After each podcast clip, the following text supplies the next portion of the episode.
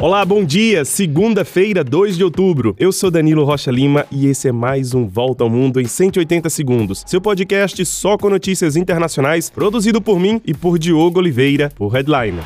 Começamos com notícias da Turquia. O governo do país realizou ataques aéreos nas últimas horas no norte do Iraque contra pelo menos 20 alvos do grupo PKK, considerado como terrorista pela Turquia, Estados Unidos e outros países. Segundo o Ministério da Defesa turco, a operação foi conduzida depois de um atentado realizado horas antes, neste domingo, em frente ao prédio do Ministério do Interior, em Ankara, justamente no dia em que o parlamento do país abria sua nova sessão. Esse foi o primeiro ataque terrorista na capital capital do país desde 2016. Dois policiais ficaram feridos. Um terrorista morreu e o outro foi neutralizado pelas autoridades turcas.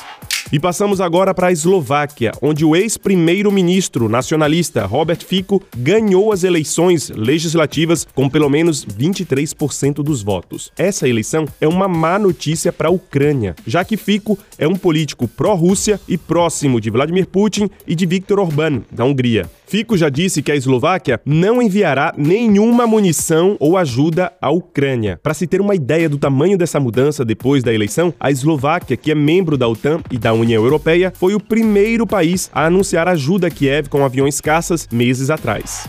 Olha, e no México, pelo menos 10 pessoas morreram depois que o telhado de uma igreja desabou completamente durante uma missa em Ciudad Madeiro, nordeste do país. Duas crianças estão entre as vítimas. Cerca de 100 pessoas estavam na missa na hora do desabamento. Já na Espanha, o incêndio em uma boate deixou 13 mortos na cidade de Múrcia neste fim de semana. O número de vítimas pode aumentar, já que ainda há desaparecidos. E vamos agora para os Estados Unidos. O ex-presidente Donald Trump deve comparecer hoje a um julgamento que pode tocar no bolso dele. A partir desta segunda, começa o processo em Nova York contra Trump e seus dois filhos, acusados de inflar os valores dos seus imóveis e ativos financeiros para obter melhores empréstimos bancários. Trump pode pagar uma multa de até 1,2 bilhão de reais. Olha, na Europa a Covid volta a preocupar. Na França, a alta dos casos de Covid obrigaram o governo do país a antecipar em duas semanas o início de uma nova campanha de vacinação. A partir de hoje, toda a população francesa pode receber novas doses de vacinas contra a doença, com prioridade aos idosos e imunodeprimidos.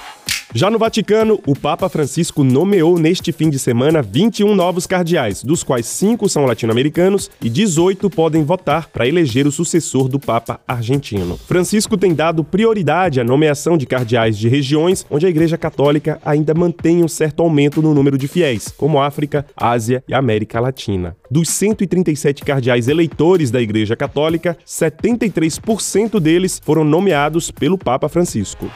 E começa hoje a temporada de anúncios do Prêmio Nobel. Nesta segunda, o anúncio será feito para o Prêmio de Medicina e a semana termina com o Prêmio Nobel da Paz. E é isso, a gente fica por aqui. Clique em seguir para receber nossos episódios todos os dias e compartilhem o nosso 180 com amigos e família e nas redes sociais. Confiram também o nosso conteúdo na plataforma headline.com.br. Para vocês um excelente dia, um grande abraço e até mais.